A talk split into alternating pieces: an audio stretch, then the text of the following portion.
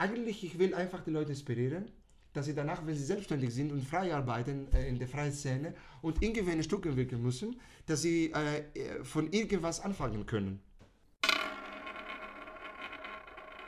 Brotlose Kunst.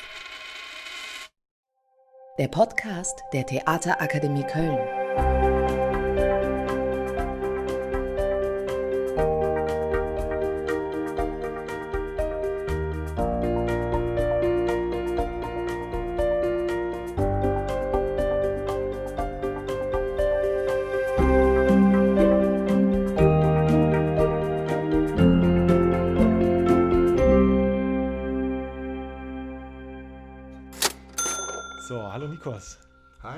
Schön, dass du da bist, dass ja, du uns ein bisschen was erzählst. Wir haben, muss man als kleine, kleine Anekdote vielleicht noch dazu erzählen, äh, vor zwei Tagen ganz aufwendig über Zoom uns getroffen und ein total spannendes Gespräch geführt zu deiner Produktion.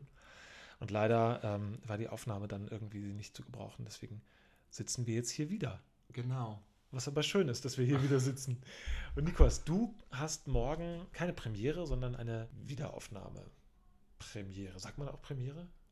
Glaube nicht. Ich glaube nicht, ne? Wiederaufnahme. Eine Wiederaufnahme. Vorstellung. Genau, Vorstellung. In der Box, unserem schönen kleinen Theater. Mit dem Stück An der Schwelle. Ein Solo mit Musik. Erzähl uns doch mal, was uns da erwartet. Genau, ich freue mich auch sehr auf, diesem, äh, auf diese Videoaufnahme und diese Gastspiel in der Box. An der Schwelle ist ein Theaterabend mit Live-Cello-Musik. Äh, Cello spielt Fernando Nina. Und äh, das Stück ist von Glenn Berger und original heißt Underneath the Lintel. Und das Stück wurde bis jetzt noch nicht in Deutschland gespielt. Und ich habe eigentlich das Stück äh, in Athen gesehen als äh, Schauspielstudent und ich war begeistert. Ich habe damals meinen Dozent der Schauspielschule gefragt, was soll ich spielen auf Deutsch? Und er hat dieses Stück vorgeschlagen. Danach ist er gestorben leider. Ich war immer begeistert von diesem Stück und ich wollte es inszenieren. Und da habe ich zusammen mit Tim Rosek erforscht und wir haben über Migrationsgeschichte und auch persönliche Berichte und andere Geschichten über Migration gesucht und recherchiert und das Stück äh, ergänzt. Daraus haben wir diese Theaterarbeit gemacht. Und eigentlich es geht um das die Geschichte eines Bibliothekars, der ähm, seinen Job verliert und äh, selber wird er Wanderer und er wartet um diese Welt, um diese Erde, um die Existenz eines Mythos zu bestätigen.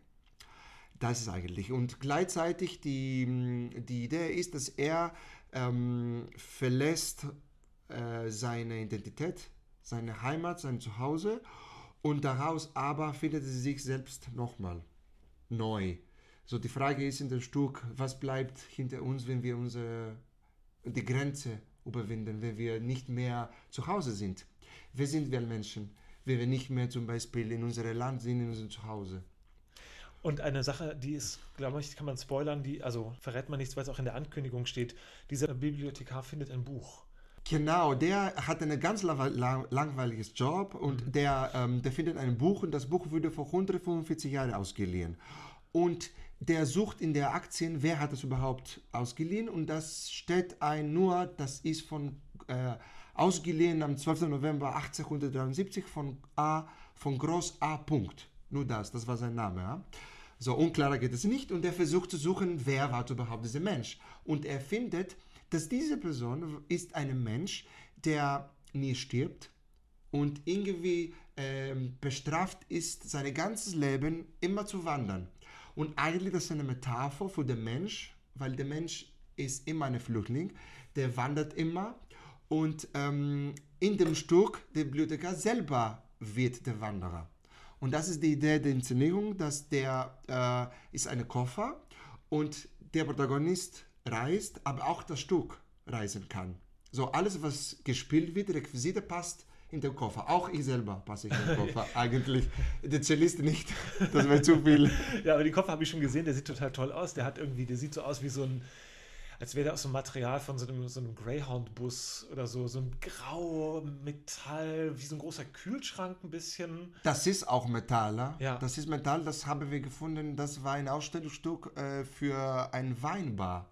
Eine Weinbar? In einer Messe. Und das hat okay. die von einer großen Firma und wir haben das übernommen und das die Eleonora Pedretti, die Bühnenbilderin, hat das gemacht und jetzt in einen Koffer, äh, einen anderen Koffer also gewandelt, so ja. ein bisschen geändert. Ja. Du hast ja gesagt, du hast das Stück kennengelernt, als du auf der Schauspielschule warst in Griechenland. Jetzt bist du ja auch ein Wanderer. So. Genau. Du kommst aus Griechenland, du bist jetzt in Deutschland, bist in Köln, lebst hier als Schauspieler, Tänzer, Choreograf, bist seit diesem Wintersemester Dozierender hier bei uns an der Theaterakademie, was uns sehr freut für das Fach Stückentwicklung. Wie biografisch ist das? Äh, das Stück ist nicht biografisch, obwohl genau äh, ich ähm, äh, Bezüge finde, weil äh, ich bin selber ähm, auch Wanderer, also ich habe mein Land verlassen und meine Sprache und jetzt spiele plötzlich ein Stück auf Deutsch. Das war auch mein erstes Stück auf Deutsch, das war wirklich eine Herausforderung und ein Folter gleichzeitig, weil das Stück wurde übersetzt äh, in 2000 von einer alten Dame und die Übersetzung ist nicht einfach und ich habe wirklich gekämpft und jetzt ich kenne das Stück auswendig super und ich habe wirklich geübt, aber das war eine Folter. Aber da und natürlich ist die Herausforderung ist äh, die Bedeutung und den Sinn ähm, rauszubringen in eine fremde Sprache. Aber langsam habe ich gelernt, dass ich langsam Deutscher werde. So, ich verliere den Bezug zu meiner Sprache ein bisschen und ich gebe mehr Bedeutung oder ich finde mehr Bedeutung in der deutschen Sprache. Und ähm, genau das ist auch den, der, der, die Verknüpfung mit dem Stück, dass ich wie der Wanderer, auch ich selber, wechsle ich Länder und Städte und überall äh, andere Beweise hinterlasse, genau wie der Protagonist. Man kann deiner Spur folgen. Genau, die sind so Ku- Kunstprojekte, ähm, Beziehungen mit Menschen, so äh, Freundschaften, äh, viele unterschiedliche Sachen. Neben deinen darstellerischen äh, Dingen, wo du selber jetzt wie dieses Stück selber produzierst, aber auch im Auftrag von, von Häusern spielst, bist du auch noch ein Lehrer, ein Trainer für eine ganz spannende Körperarbeit. So, äh, erzähl uns das doch nochmal, weil das habe ich vorher noch nie gesehen und gehört. Ich bin sicherlich auch kein Spezialist in diesem Gebiet, aber was machst du da genau? Ja, seit zwei Jahren bin ich äh, Trainer bei Yamuna Body Rolling. Das ist eine spezielle äh, Technik mit unterschiedlichen Bälle, unterschiedlicher Größe und Härte.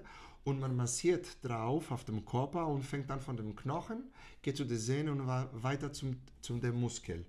Und man erzieht eigentlich seinen Körper in die richtige Richtung zu wachsen. Und das ist sehr Prophylaxis für die, äh, für die äh, Verletzungen. Ja. Und das kann jeder in der Darstellerkunst benutzen, weil das ist genau die Schauspieler ah, und die Tänzer alle sprechen über Körperhaltung, Atmung, Verlängerung des, der, der Körper, nicht Spannung, so Entspannung. So eigentlich, ich lerne meinen Körper durch diese Arbeit auf den Bälle.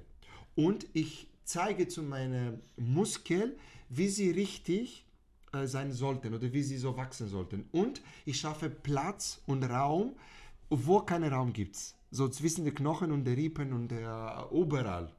Das So auf ja dem spannend. Körper, genau. Also weil du gerade meintest, äh, in die richtige Richtung zu wachsen, jetzt heißt das nicht für Menschen im Wachstum, sondern wenn ich arbeite auch als ausgewachsene Person, kann ich Gen- Einfluss nehmen auf die Veränderung in meinem Körper. Genau, weil ich meinte, dass zum Beispiel die Muskeln funktionieren besonders äh, so in eine spezielle Art. Und wenn ich äh, einen bestimmten Job mache, ich sitze oder ich spiele Theater oder ich tanze, die Muskeln lernen immer so zu arbeiten.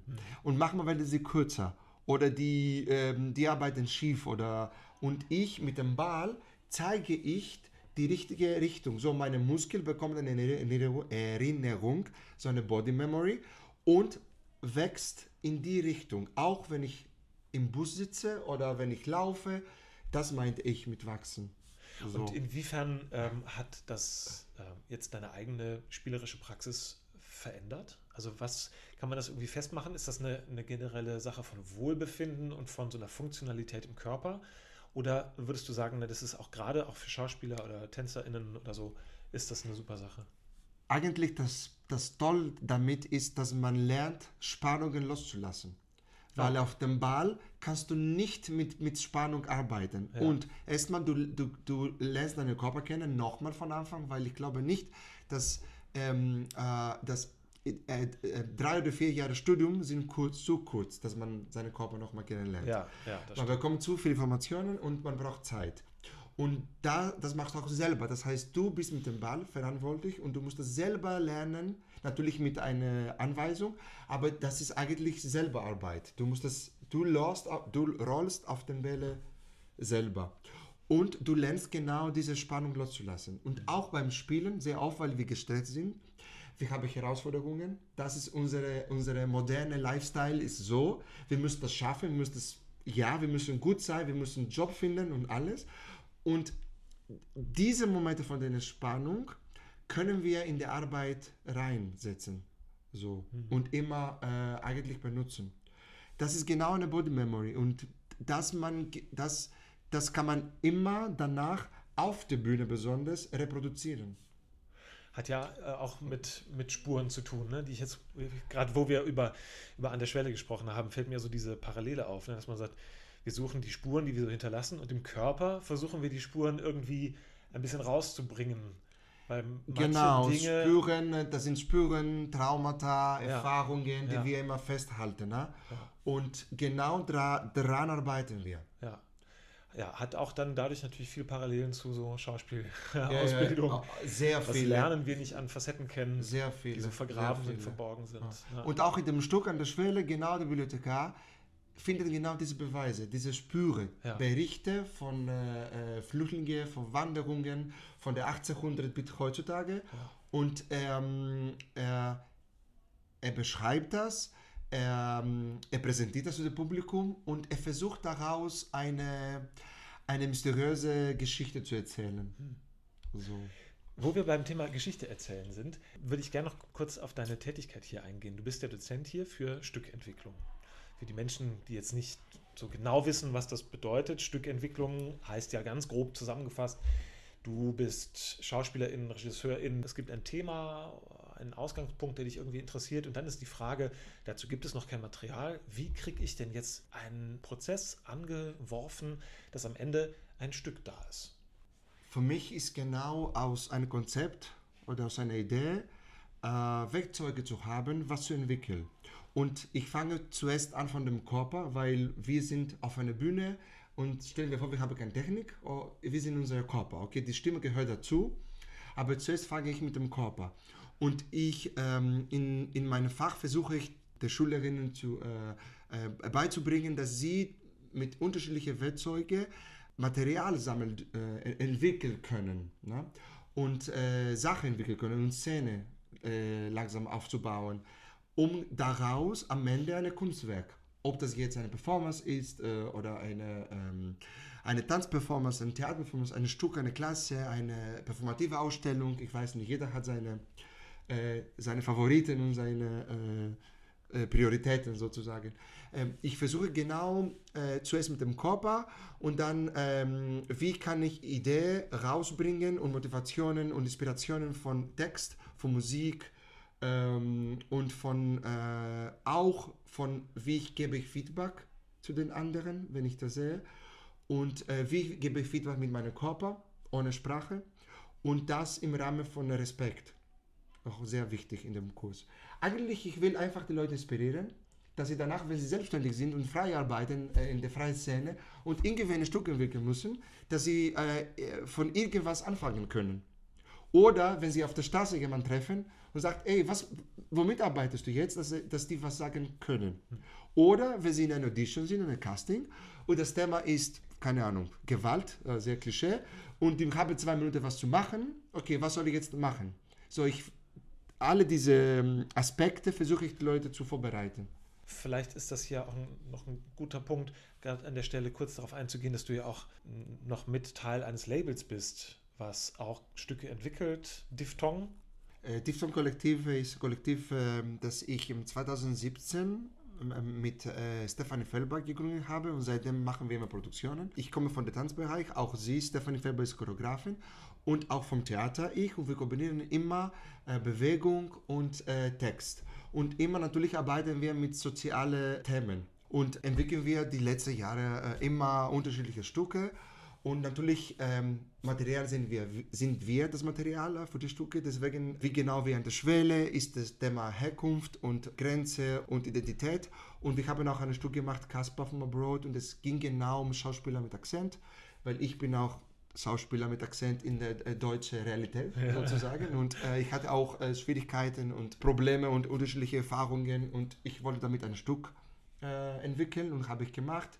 Und äh, letztes Jahr haben wir das, die Performance Kollision hinter die gemacht äh, im öffentlichen Raum. Und daraus gab es, ging es auch genau um, wie können unterschiedliche Communities treffen und welche Treffen, welche Diskussionen passieren und wie ist diese Auseinandersetzung.